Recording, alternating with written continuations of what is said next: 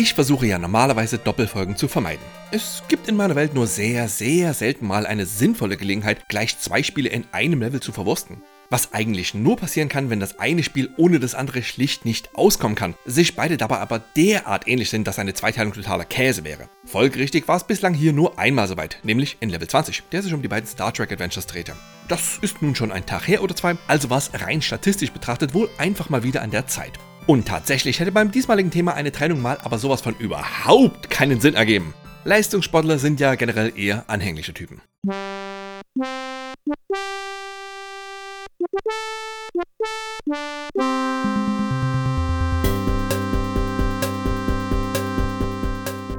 Im Juli 1984 begann eine neue Zeitrechnung.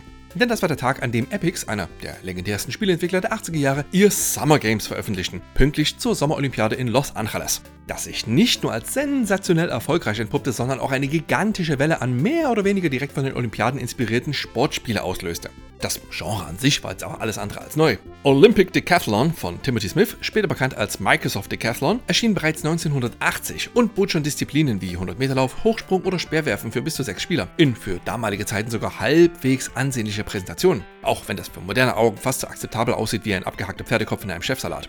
Auch Activisions berüchtigter Joystick-Killer Decathlon aus den fähigen Händen von David Crane war eher da, nämlich 1983, genau wie Konamis Spielhallen und der NES-Klassiker Track and Field. Die Schultern, auf denen sich Epix breit gemacht hatte, waren also ebenso gigantisch wie bequem. Und dennoch war Summer Games mehr als einfach nur noch ein pseudo-olympisches Spiel, was in erster Linie daran lag, dass es exzellent aussah, eine schöne Disziplinauswahl bot und mit mehr als 250.000 verkauften Exemplaren vor allem auch absurd erfolgreich war und damit erstmals echte Breitenwirkung erzielte. Folgerichtig wurde die Epix Kuh in den darauffolgenden Jahren gemolken, bis sie nur noch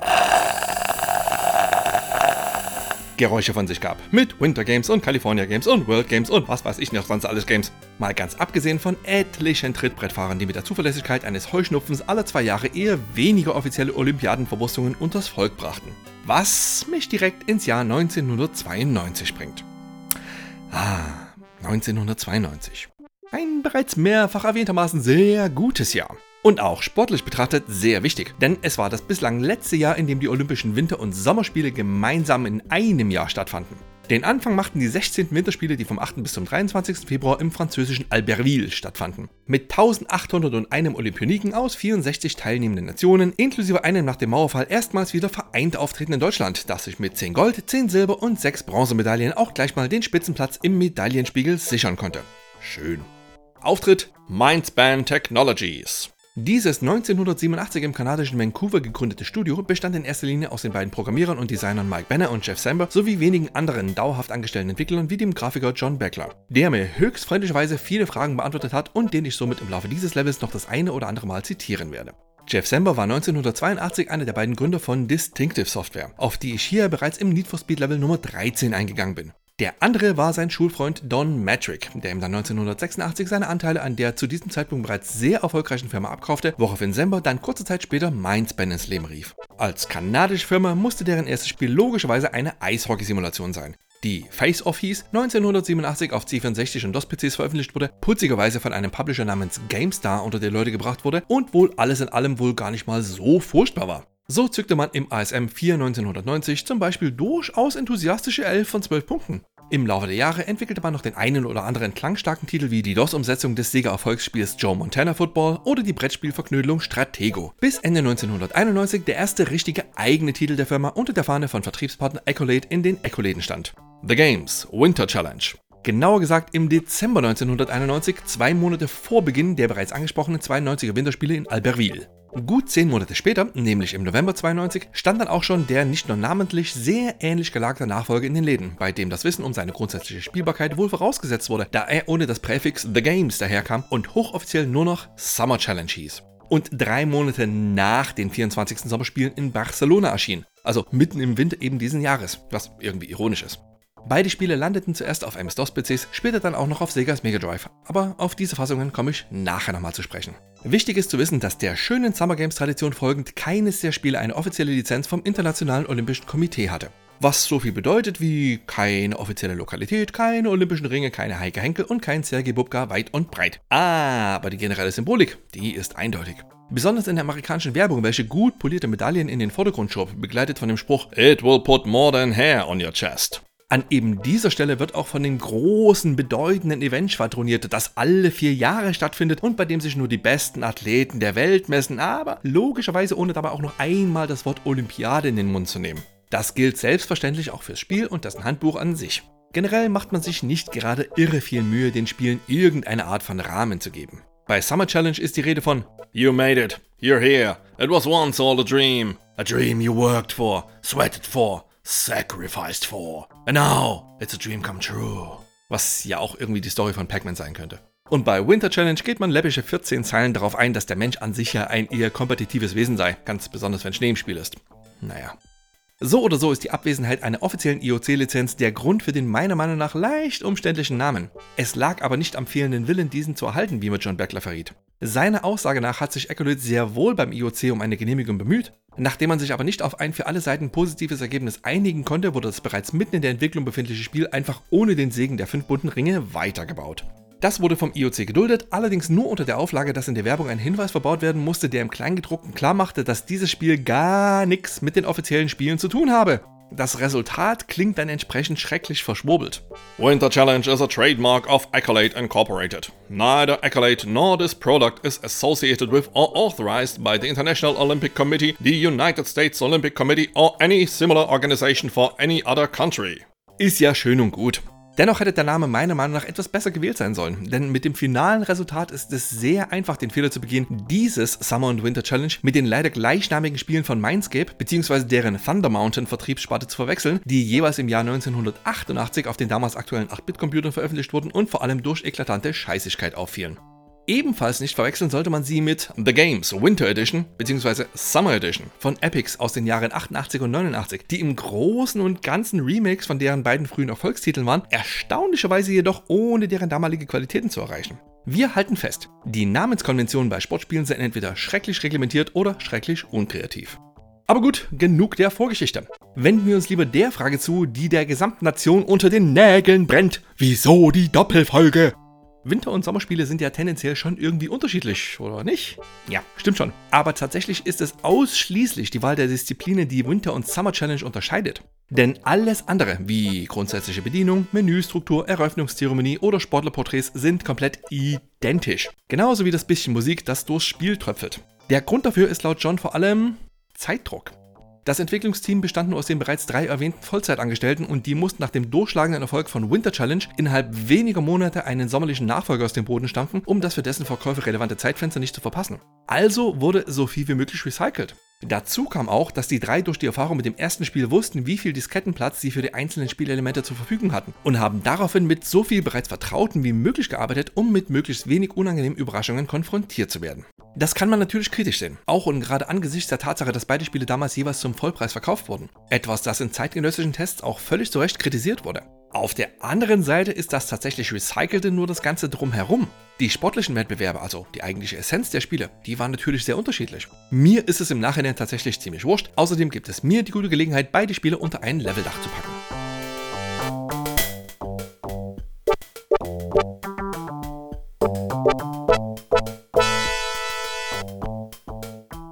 Beide Spiele beginnen mit zwei Spielmodi zur Auswahl: Training und Turnier. Im Training kann man jede Disziplin bis zum Erbrechen üben, so oft man möchte, ganz ohne Druck oder lästige Konkurrenz. Und wofür das Ganze? Natürlich für die Olympia. Hm, pardon, das Turnier. Bevor man sich in dieses stürzt, muss aber erstmal Herr oder Frau Superathlet erschaffen werden. Zunächst gibt man seinem zukünftigen Ass einen möglichst aerodynamischen Namen und wählt die Nationalität aus. Ist man unkreativ gelaunt, tritt man automatisch buchstäblich im Namen seiner gewählten Nation an. Herbert Deutschland und sowas. Danach wählt man sein Lieblingsgesicht aus einer langen Liste größtenteils sehr ähnlich aussehender Gentlemen und deutlich weniger Ladies. Nicht, dass das irgendeine Rolle spielen würde, denn innerhalb der Disziplinen gibt es keine Unterscheidung zwischen Männlein und Weiblein. Was man vor allem an der digitalisierten Spielfigur sieht, die sehr offensichtlich immer ein gut gebauter Kerl ist. Der Grund dafür ist laut John kein eklatanter Sexismus seitens der Entwickler, sondern mal wieder Speicherplatzprobleme. Beide Spiele wurden jeweils auf einer 3,5 Zoll Diskette ausgeliefert. Und wir erinnern uns, die guten Teile fassten gerade mal 1,44 Megabyte, die hier auch schon bis zum Anschlag ausgenutzt wurden. Es war also schlicht kein Platz für gleichwertig repräsentierte männliche und weibliche Sportler. Es gibt allerdings eine leider recht unauffällige Ausnahme, wie John mir verriet. Denn der Reiter beim Pferdespringen ist gar kein Reiter, sondern tatsächlich eine Reiterin, die beim Herumgehopse abgefilmt und digitalisiert wurde. Was man aber durch die Klamottenwahl kaum sieht. Jedenfalls merkt man eigentlich nur bei der Medaillenvergabe, dass Summer und Winter Challenge nicht im Iran spielen, denn da stehen Männer und Frauen harmonisch nebeneinander auf dem Treppchen. Weit vorher gibt's aber erstmal eine nett gemachte Eröffnungszeremonie mit blitzenden Kameras, vielen Luftballons sowie dramatisch durch die Gegend flatternden Tauben. Abermals in beiden Spielen komplett identisch inszeniert. Mit Ausnahme der Hintergrundgrafik. Im Winter sieht man da schneebedeckte Hügel, im Sommer wächst auf den entsprechenden Bergen Grünkram. Der einen Hintergrundgrafik wohlgemerkt. Denn dieses jeweilige Bild tummelt sich mal mehr, mal weniger auffällig am Horizont aller Disziplinen. Der Grund dafür ist, man ahnt es bereits, Speicherplatzprobleme. Wie das bei Turnieren so üblich ist, tritt man gegen andere an, wobei die anderen entweder menschlich oder computerisch sein dürfen. Denn hier legen bis zu 10 Joystick-Athleten los, allerdings immer nur hintereinander im Hotseat und nicht parallel, was sich ja bei Rennevents durchaus angeboten hätte. Was sehr schade ist, denn schon Winter Games bot 1984 Splitscreen-Duelle. Wie John mir bestätigte, lag auch das nicht an der eklatanten Faulheit der Entwickler, sondern war einmal mehr dem knappen Zeitbudget geschuldet.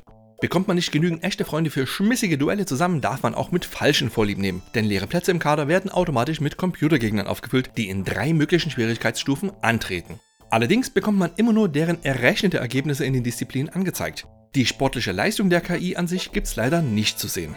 Dieses Sensationserlebnis bleibt also den Menschen vorbehalten.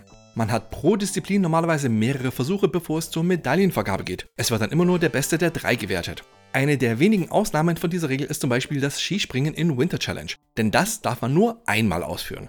Nach jeder absolvierten Disziplin wird automatisch gespeichert, so dass man seine Turnierkarriere auch später an derselben Stelle fortführen kann. In beliebiger Reihenfolge übrigens.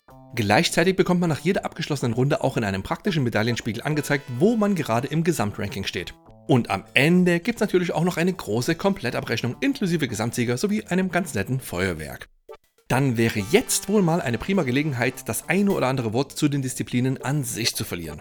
Jedes der beiden Spiele bietet jeweils acht Sportarten. Im Winter wären das Abfahrtslauf, Einer- und Zweierbob, Skisprung, Slalom, Langlauf, Biathlon und Eisschnelllauf. Während man sich die Sommerzeit ja traditionell mit Springreiten, Radfahren, Hochsprung, mit und ohne Stab, Wildwasserkajak, Hürdenlauf, Speerwerfen und Bogenschießen vertreibt. Was die Challenges angenehm von den großen Epics-Vorbildern unterscheidet.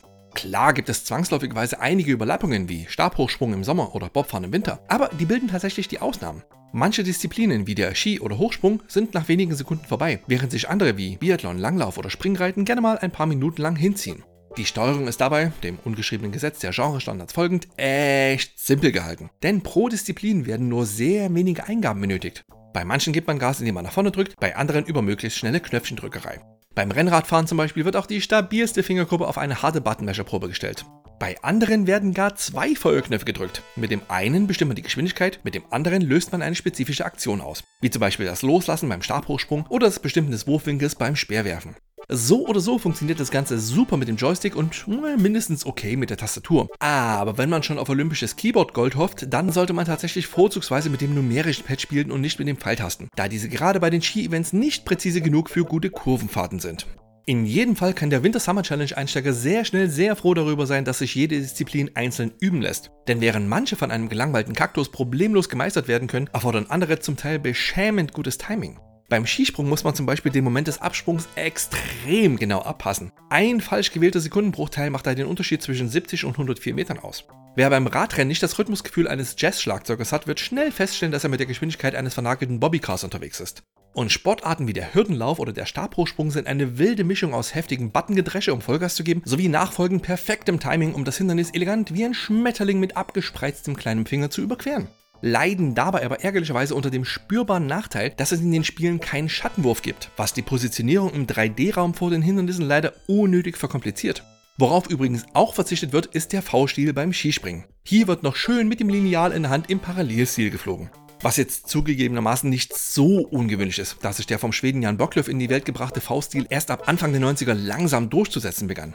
Dennoch macht seine Abwesenheit Winter Challenge zu einem der letzten Repräsentanten einer Ära, in der diese spürbare Verbesserung einer zu diesem Zeitpunkt bereits ziemlich genau 100 Jahre alten Sportart nicht enthalten ist. Man kann zwar, wenn man sich nach dem Absprung von der Schanze in der Luft befindet, die Haltung der Skier verändern. Genau genommen muss man das sogar. Und zwar, um sie möglichst gerade auszurichten, da der Springer sonst anfängt, wild mit den Armen zu rudern und den Telemark nicht auf den Beinen, sondern mit dem Gesicht ausführt. Was die Punktrichter natürlich nur so mittelsuper finden. Dazu hatte John Beckler übrigens auch noch eine putzige Anekdote parat. Denn nach dem Erscheinen des Spiels erhielten die Entwickler einen Brief der Mutter eines Skisprung-Goldmedaillengewinners, die sich darüber wunderte, dass der von ihrem Sohn praktizierte V-Stil nicht im Spiel zu finden war und sich fragte, ob sich das noch irgendwie korrigieren ließe. Was der Moment war, in dem bei Designer Jeff Samber wohl ein laut klirrender Groschen fiel, da er es war, der den Stil bei der Entwicklung der Disziplin schlicht vergessen hatte. Als Mahnmal rahmte er sich diesen Brief dann an die Wand seines Büros. Die meisten Disziplinen haben interessante Besonderheiten, die man trainieren sollte. Beim Biathlon zum Beispiel muss man einen gesunden Kompromiss zwischen dem sehr schnellen Vorwärtskommen und dem möglichst ruhigen Schießen finden. Denn je mehr Gas man gibt, desto heftiger wummert beim Ballern dann das Herz und desto schwieriger wird entsprechend das Zielen, da das Fadenkreuz dann mit der Zapflichkeit eines überzuckerten Steckdosengreifers durchs Bild hüpft. Beim Bobfahren muss man aufpassen, nicht mit zu viel Schwung in die Kurven zu gehen, da man sonst tragisch jodelnd schnell dahinter verschwindet. Auch beim Slalom sollte man immer darauf achten, nicht zu schnell zu werden, da man sonst unweigerlich ein Tor verpasst, was einen natürlich direkt disqualifiziert. Ähnlich wie beim Wildwasserkajak, bei dem man extra noch den fiesen Einflüssen des Wassers ausgeliefert ist, was die Steuerung sehr träge macht. Da gibt es jedoch nur saftige Strafzeiten von schmerzhaften 10 Sekunden pro verpassten Tor, nicht gleich ein Rauschmiss, sowie einen matschigen Plumpser, wenn man mal mit dem Ufer kollidieren sollte. Und beim Pferdespringen muss man einen 800 Meter langen Rundkurs auf dem Rücken eines tendenziell eher schlecht gelaunten Pferdes überstehen und 16 Hindernisse in einer bestimmten Reihenfolge überspringen, inklusive einer sehr schönen Abwurfanimation des Reiters, wenn man das Timing vermassern sollte. Die einzige Disziplin, bei der man vor allem auf sehr viel Glück hoffen sollte, ist das Bogenschießen. Denn bei dem ist man auf Gedeih und Verderb einem zufällig durch die Gegend zitternden Fadenkreuz ausgeliefert, ähnlich wie beim Biathlonschießen. Nichtsdestotrotz ist auch hier gutes Timing gefragt, denn zum einen bestimmt die Länge des Gedrückthalten des Knopfes vor dem Abschuss, wie stark das Fadenkreuz dann den Members of Maydays Superfan macht. Und zum anderen werden alle vier Treffer am Ende der Runde zu einem Gesamtergebnis zusammengezählt. Steht's da dann zufällig unentschieden, gewinnt der, der für das Resultat die kürzeste Zeit gebraucht hat. Man steht also in jedem Fall gut unter Druck. Und nicht ganz allein auf weiter Flur, denn dankbarerweise gibt es nicht nur den Trainingsmodus, sondern auch die Handbücher, die gerade im Fall von Summer Challenge nicht nur sehr blumige Beschreibungen aller Disziplinen, sondern auch eine ganz solide Zahl an Praxistipps zu bieten haben. So lernt man zum Beispiel, dass die Länge des Start-Countdowns von Renndisziplinen innerhalb eines Wettbewerbs nie hundertprozentig gleich ist. Es gibt zwischen Ready, Set und immer eine minimal andere Verzögerung, was nicht nur Sheldon Cooper in den Wahnsinn treiben würde. Der hätte auch am verwendeten Kopierschutz seine Freude gehabt, denn den Spielen lag ein mehrlagiges Coderad bei. Ein bisschen wie bei den Monkey Islands, nur mit weniger Piraten. Hier muss man das Rad dann so rotieren, dass eine bestimmte Flagge, ein bestimmtes Land und eine bestimmte Stadt angezeigt werden und aus dieser Konstellation dann eine Nummer fischen, die einer speziellen Disziplin zugeordnet ist. Das klingt zwar schrecklich umständlich, war für damalige Verhältnisse aber tatsächlich noch durchaus okay, sag ich mal. Vertippte man sich, ließ das Programm einen wissen, dass man Mist gebaut habe und gab einem noch einen zweiten Versuch. Vermasselte man diesen ebenfalls, verabschiedeten sich die Möchtegern-Olympiaden zurück zum DOS-Prompt, das einen dann vorwurfsvoll anblinkte. Natürlich wurde dieser Kopierschutz damals ratzfatz ausgehebelt, woraufhin man bei der Abfrage eine beliebige Nummer eingeben und einfach weitermachen konnte. Und dann stellte man fest, dass man beim Skispringen einfach nicht weiterkam als 99 Meter, egal wie sehr man sich anstrengte. Und beim Eisschnelllauf flog man immer in der dritten Runde aus der Kurve, ganz unabhängig davon, wie schnell oder langsam man tatsächlich unterwegs war. Mann, was ist da los? Ist das Spiel kaputt? Was ist das für ein verbackter Mist hier? Ähm, nun, ich hätte ja schon ganz gern gewusst, wie viele entsprechende Anrufe von frustrierten Spielern bei Accolade eingingen, denen dann mit einem breiten Grinsen verraten wurde, dass sie der zweiten Stufe des Kopierschutzes in die Falle gegangen waren. Denn wenn das Programm merkte, dass die Coderad-Abfrage ausgehebelt wurde, machte es einfach einige Disziplinen ungewinnbar. Subtil, subtil.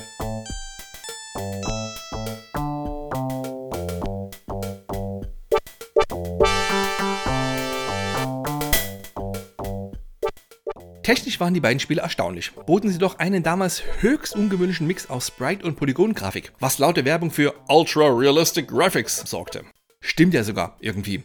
Die Pisten, Schanzen und Strecken bestehen ausschließlich aus nackten, flach schattierten und nach hinten dunkler werdenden Polygonen, noch ganz ohne Texturen und bestenfalls mit einem Farbgradienten überzogen, der eine Art Oberflächenstruktur andeutet. Das mag simpel klingen, das ist auch simpel, aber gleichzeitig ist es sehr effektiv und ressourcenschonend und sorgt dafür, dass zum Beispiel die Bobbahnen eine halbwegs akzeptable Rundung erhalten und die Buckelpisten einigermaßen buckelig wirken.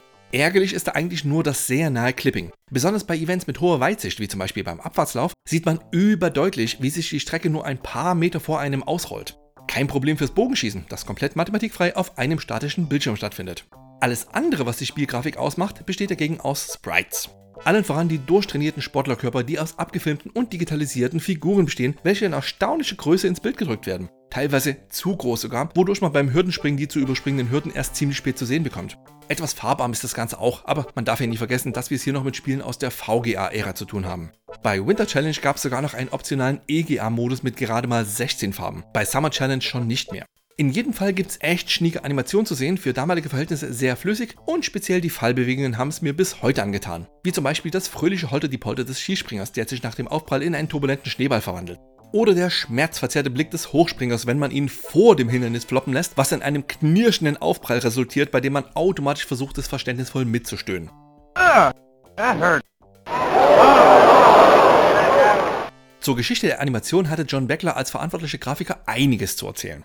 Die entstanden zum Teil unter Mithilfe echter Athleten, die bei den Winter- und Sommerspielen in Britisch-Kolumbien antraten, die John zusammen mit seiner Canon High 8 Kamera besuchte und dort eifrig drauf losfilmte, jedenfalls da, wo er es konnte. Was bei einigen Disziplinen wie dem Springreiten anspruchsvoller war als bei anderen, da er mit der Kamera in der Hand dem über den Kurs galoppierenden Gaul hinterhertraben musste. Hätte er mal eine Möhre dabei gehabt. In manchen Fällen mussten die Entwickler sogar selbst dran. Mike Benner war zum Beispiel derjenige, der beim Abfahrtslauf die Skistöcke in der Hand hielt, während John mit der Kamera hinter ihm herschlitterte und er selbst sorgte auf einer Matratze für möglichst spektakulär in die Hose gehende Stürze. Die Resultate wurden dann in einzelnen Frames eingescannt, in Photoshop nachbearbeitet, möglichst effizient koloriert und schlussendlich an die beiden Programmierer zur fachgerechten Filetierung weitergereicht. Denn wie bereits erwähnt, musste jedes der beiden Spiele auf gerade mal eine HD-Diskette passen, was angesichts der vielen, vielen, vielen Animationen eine ziemlich unmöglich scheinende Leistung war. Dass es doch geklappt hat, ist nicht nur sehr fortschrittlicher Komprimierung zu verdanken, sondern auch einer extrem effizienten Nutzung von möglichst wenig Grafikinformationen. Jedes einzelne Spielerbild wurde von einem Algorithmus in viele kleine Rechtecke zerlegt und dann aus diesem Pool für jede Animation aus möglichst ähnlichen Einzelteilen wieder zusammengesetzt, ähnlich einem bewegten Puzzle. Das sorgt zwar für zum Teil leicht zuckende Bewegungen, reduzierte aber den Speicherbedarf für die Bilder enorm. So enorm sogar, dass noch etwas Platz für kleinere Extras blieb, wie zum Beispiel den putzig ins Bild hoppelnden Hasi im Intro von Winter Challenge, die durchs Bild schwirrenden Skilifte beim Abfahrtslauf oder die sehr simplen Verzierungsobjekte am Streckenrand. Nichts, wovon man noch seinen Enkel vorschwärmen würde, aber dem stimmungsvollen Gesamtbild doch sehr dienlich. Das übrigens nur etwa zur Hälfte aus tatsächlicher Spielegrafik besteht. Der Rest geht für eine große Streckenübersicht, die Athleteninfos sowie relevante Informationen wie Rundenzeiten oder die aktuelle Geschwindigkeit drauf. Eine komplette Vollbildansicht der 3D-Action gibt's leider nicht. Dafür aber eine simple und sogar speicherbare Replay-Funktion nach jeder Disziplin, sowie für damalige Verhältnisse extrem niedrige Hardwareanforderungen. Ein 286 mit 16 MHz reichte für die unterste der drei Detailstufen locker aus. Und mit nicht mal 2 MB pro Spiel wurde auch die gute alte Festplatte nicht über Gebühr belastet. Wer wollte, konnte sogar auch direkt von der Diskette aus loslegen. Gleichzeitig musste ziemlich offensichtlich auf akustischer Seite gespart werden, wo es nur ging. Und so ist das, was dem geneigten Sportlerohr da auf dem Zahnfleisch entgegenkriecht, leider alles andere als rekordverdächtig. Es gibt eine nette Titelmusik, gefällige Krönungsmucke sowie ein unauffällig durchs Hauptmenü schleichendes Stück. Und das war's dann auch schon wieder. Das bisschen entspringt dem Synthesizer von Alistair Hurst, der später unter anderem einen Großteil der Need for Speed Spiele vertonen sollte und noch bis heute im Spieleaudiobereich sehr aktiv ist. Immerhin war man bei der Unterstützung der Soundkarten ziemlich fortschrittlich. Adlib, Soundblaster, Roland MT32, das eher unbekannte Thunderboard und sogar der gute alte PC-Speaker wird unterstützt, für den Fall, dass man sein Gehirn ganz speziell hassen sollte. Denn mit dem klingt das Titelthema so.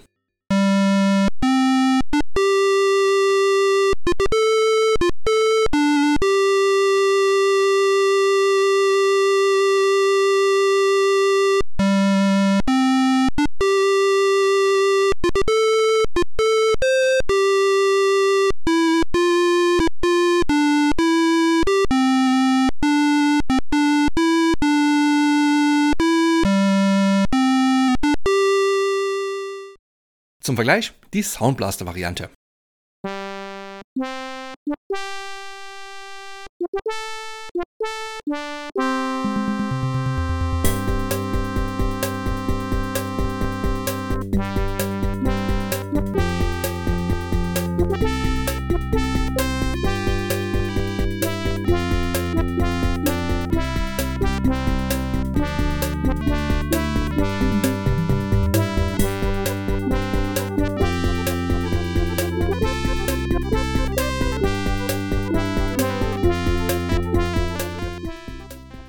Auf der Effektseite tobt nicht gerade der Biathlon-Bär. Ein bisschen Skischlittern hier, ein bisschen Pferdehufe-Geklappere da, das ist alles schon ganz schön dünn. Und selbst das bisschen ist auch noch verbuggt, da die Effekte immer wieder mal hörbar aussetzen, was immer wieder für Momente der leicht unangenehmen Stille sorgt, obwohl auf dem Bildschirm eigentlich gerade die Weltrekord-Action abgeht. Immerhin gibt es hin und wieder sogar etwas Digitalisiertes zu hören. Ein bisschen zumindest. Ein Raunen des Publikums bei Stürzen oder allgemeinem Versagen oder gönnerhaften Applaus bei brauchbaren Leistungen. Leider bleiben die Athleten an sich stumm. Kein Schrei beim Speerwurf, kein Schnaufen beim Radrennen, keinerlei irgendwie akustisch ausgedrückte Emotionen. Okay, mit Ausnahme des Pferdes, das gelegentlich sehr stolz aufwiehert, wenn es den Reiter abgeworfen hat. Und natürlich die vorhin bereits erwähnte Schmerzensbekundung beim Hochsprung. Klar, 1,44 Megabyte. Da war einfach kein Platz für opulente Stadionatmosphäre. Aber man merkt schon, dass dem Spiel dadurch etwas fehlt. Beziehungsweise würde man es merken, wenn es heute noch eine einfache Möglichkeit gäbe, Summer oder Winter Challenge zu spielen. Zwar findet man beide Spiele auf archive.org, wodurch man sie direkt im Browser ausprobieren kann, aber immer entweder mit Kopierschutz, wodurch man aus dem Hauptmenü nicht rauskommt, oder in der fehlerhaft gecrackten Version, die man nur bis zu einer gewissen Grenze genießen kann.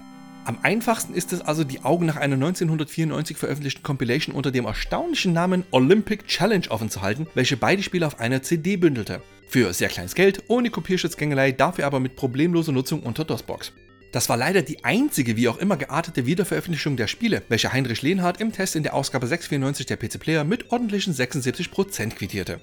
Das waren auch so im Großen und Ganzen die Wertungsregionen, in denen sich in den Jahren zuvor die eigentlichen Spiele wiederfanden. Mit Ausreißern nach oben und unten, logischerweise. Da wären zum Beispiel die 72% für Winter Challenge von Max Margenauer im PC Joker 192, in dem er meint, eine Goldmedaille hat das Spiel knapp verfehlt, aber die wenigen Mitbewerber um die Gunst der Wintersportfans wie etwa Ski or Die kann es locker aus dem Feld schlagen. 78% gibt von Boris Schneider in der Powerplay 192, zusammen mit seinem Everything is Awesome Gesicht sowie dem Fazit, mit Winter Challenge hat Accolade das erfolgreiche Format der Games-Reihe von Epics ganz hervorragend wiederbelebt. Alles in allem das richtige Spiel für kalte Wintertage, wenn ein paar Freunde zu Besuch kommen und man gemeinsam eine Runde spielen möchte. Ganz oben auf dem Wertungstreppchen steht aber Markus Gonig von der Playtime, der in Ausgabe 292 heftige 94% zückt, zusammen mit dem krötigen Superhit Award sowie den folgenden Worten. Für den Wintersportler ist das Spiel das absolute Muss. Leider fehlt die eingebaute Skihütte, um sich beim Après-Ski entspannen zu können. Summer Challenge erfuhr ein ganz ähnliches Wertungsschicksal. So gab es hier zum Beispiel 76% von Christian von Duisburg in der Powerplay 1292, der das hier über das Spiel zu sagen hatte. Eine hervorragende grafische Präsentation, spritzige Soundeffekte und ein fließendes 3D-Scrolling lassen technisch keine Wünsche offen. Summer Challenge bleibt die ungeschlagene Nummer 1 meiner Sportspielliste. Genau dieselbe Wertung zückt auch Heinrich Lehnhardt in der PC Player 193, wobei das Spiel da auf drei Seiten getestet wird. Der umfangreichste Bericht im deutschsprachigen Bereich. Was erstaunlich ist, denn sowohl er als auch Kollege Schneider bemeckern die Ähnlichkeiten von Summer Challenge zu seinem Vorgänger. Heutzutage würde derartig viel Recycling wohl mit einem Sechstelseite quittiert werden. Damals jedoch reicht es noch für ein Fazit wie Sportspiele von dieser Güte sind leider rar. Die Ähnlichkeit zum Vorgänger Winter Challenge ist allerdings ein bisschen sehr stark. Zum Abschluss gibt es noch ein bisschen Giole von Hans-Joachim Ammann, der im ASM 1292 11 von 12 Punkten vergibt und Summer Challenge den goldenen ASM-Hit um den Hals hängt. Wow, was für eine Animation! Da glaubt man echt, man befindet sich im Olympiastadion. Summer Challenge ist ein Sportspiel der Superlative.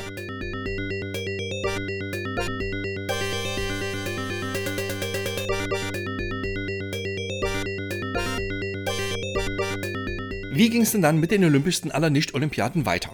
Der wichtigste Schritt in Richtung Weltherrschaft war die Umsetzung beider Spiele auf das Mega Drive, die von der Accolade-Tochter Ballistic entwickelt wurden und mit etwas zeitlichem Abstand von den PC-Originalen erschienen.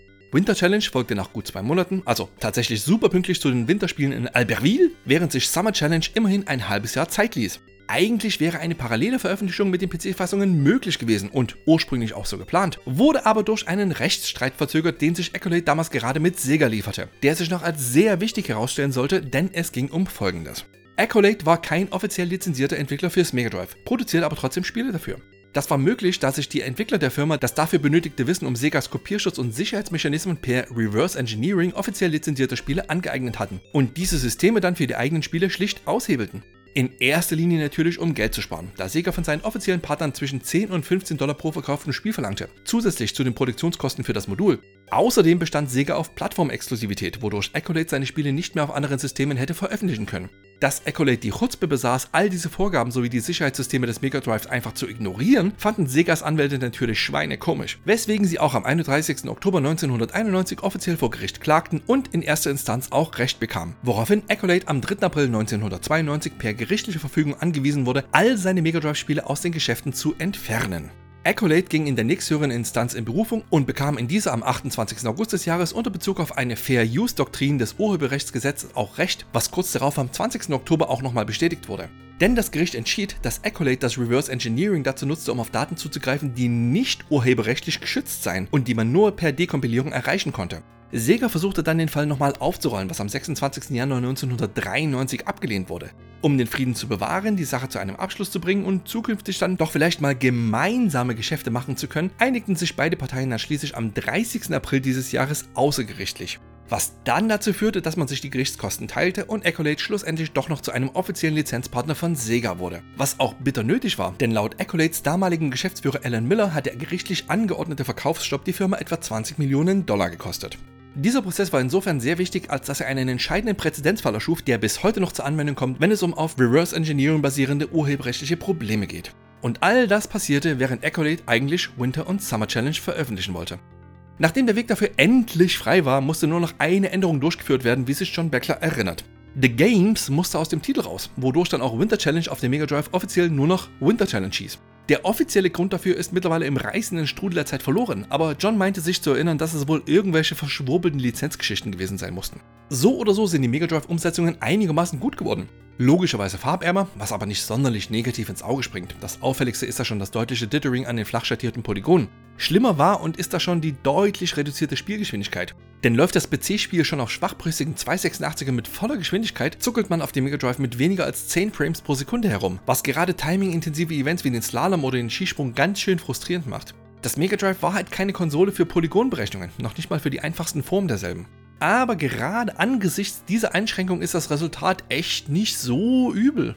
Inhaltlich waren die Spiele vollständig, es gab eine doppelte Speichermöglichkeit für den Turnierverlauf, nämlich sowohl Passwort als auch eine interne Batteriesicherung und dankbarerweise die Möglichkeit, die hier leider ganz scheußlich quäkige Musik komplett abzuschalten.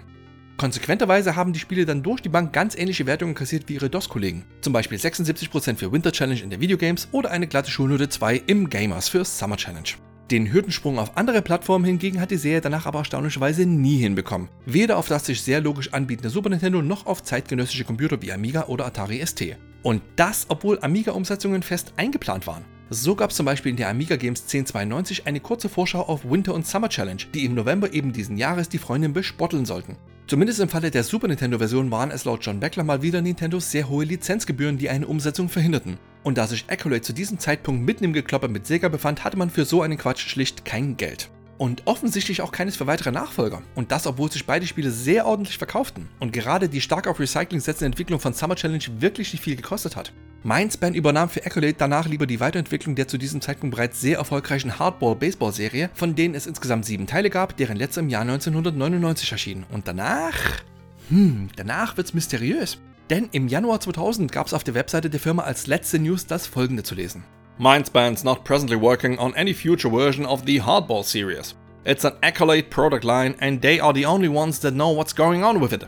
I'm sorry, but writing to us and asking what will be in the next release and when it will be coming out will not get you any answers. We simply do not know. Please direct your questions to Accolade.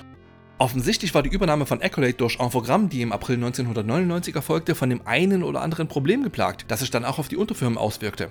John meinte dazu, dass er von Mike Banner nur gesagt bekam, dass die Firma jetzt erstmal eine schon lange benötigte Pause machen würde, die wohl etwas länger ausfiel als ursprünglich geplant. Das Unternehmen steckte den großen C zwischenzeitlich auch mal in wilde MMO-Gewässer. So berichtete mir John von einem entsprechenden Projekt, an dem er mit einem größeren Team mehrere Jahre lang gearbeitet hatte, aber um das mittlerweile ein ziemliches Geheimnis gemacht wird. Ich konnte über dieses mysteriöse Spiel präzise gar keine Informationen finden. John wollte mir auch nichts verraten. Und die beiden ursprünglichen Gründe der Firma haben mit der Spielebranche auch schon seit vielen Jahren nichts mehr am Hut. Jeff Sember hat zwischenzeitlich seinen Doktor in Computerwissenschaften gemacht und verdient sich aktuell als Softwareentwickler im Bereich des maschinellen Lernens. Und Mike Banner verbringt seine Zeit seit einer ganzen Weile im Bereich Risikokapital und Angel Investment. Und John Beckler, der ist immer noch professioneller Grafiker in allen möglichen Bereichen des Lebens. In Kanada. Oh, Kanada. Deswegen muss die schöne Erinnerung an Winter und Summer Challenge reichen. Das waren damals meine ersten richtigen Sportspiele und ich denke mit einem gigantisch breiten Grinsen an die vielen langen Nachmittage am 286er meines Kumpels Sven zurück und die vielen, vielen Stunden, die wir speziell in den Skisprung versenkt haben. Ja, für Solo-Spiele waren es jetzt nicht direkt die fesselndsten Spiele aller Zeiten, aber der wunderbare Multiplayer-Modus hat uns damals auf Monate hinaus glücklich gemacht. Zu schade nur, dass es keine direkte Gegeneinander-Variante gab, sondern immer nur die Highscore-Abzuckerei hintereinander. Da verzeihe ich auch wirklich gern, dass es innerhalb der Disziplinen ziemlich viele Überschneidungen gibt und nicht jede Sportart direkt ein Goldmedaillenkandidat ist. Was zum Beispiel am Langlauf unterhaltsam sein soll, habe ich nie verstanden. Aber gut, das gilt ja auch für die echte Disziplin. Und man sollte wirklich nicht mit allzu vielen Erwartungen an realistische Werte an die Spiele rangehen. Wie zum Beispiel beim Speerwurf, der gerne mal bei etwa 40 km/h getätigt wird, wozu Usain Bolt vermutlich die eine oder andere Anmerkung hätte. Am erstaunlichsten finde ich aber, dass diese alles andere als offiziellen Olympischen Spiele wesentlich ausgereifter und vor allem unterhaltsamer waren als der ganze Rest, der zu diesem Anlass ein Sonnenlicht erblickte. Namen wie International Sports Challenge, Capcoms Gold Medal Challenge, The Carl Lewis Challenge, Olympic Gold oder das unsägliche The Games 92, España von Ocean, das im Test der Powerplay 1092 satte 20% absahen konnte. Eine ganz putzige Ausnahme stellt da The Aquatic Games dar, eine Art Olympiaden-Parodie mit dem fischigen James Pond als Helden, der ja normalerweise durch die gleichnamigen Jump'n'Runs hops, wodurch das Spiel als ganz nettes Spin-off durchgeht. So oder so sind die beiden Challenges meiner Meinung nach die besten Olympia-Games der Medaillensaison 92, ohne echte Olympia-Games zu sein. Deren Genre existiert an sich zwar heute noch, ist aber lange nicht mehr so breit aufgestellt und selbstbewusst grinsen wie noch in den 80ern und frühen 90ern. Was ich echt schade finde. Ja, im Hier und Heute gibt es zum Beispiel die verspottelten Mario und Sonic Spiele, die zuverlässig alle vier Jahre angesprintet kommen. Aber sonst nicht mehr irre viel. Wo sind sie denn hin, die Summer Challenges und Winter Challenges, die Winter Games und World Games und California Games und... Oh, California Games. Oh, das war super. Mmh, California Games. Ich glaube, das wäre ebenfalls ein verdammt guter Kandidat für einen anderen Podcast. This game's not over.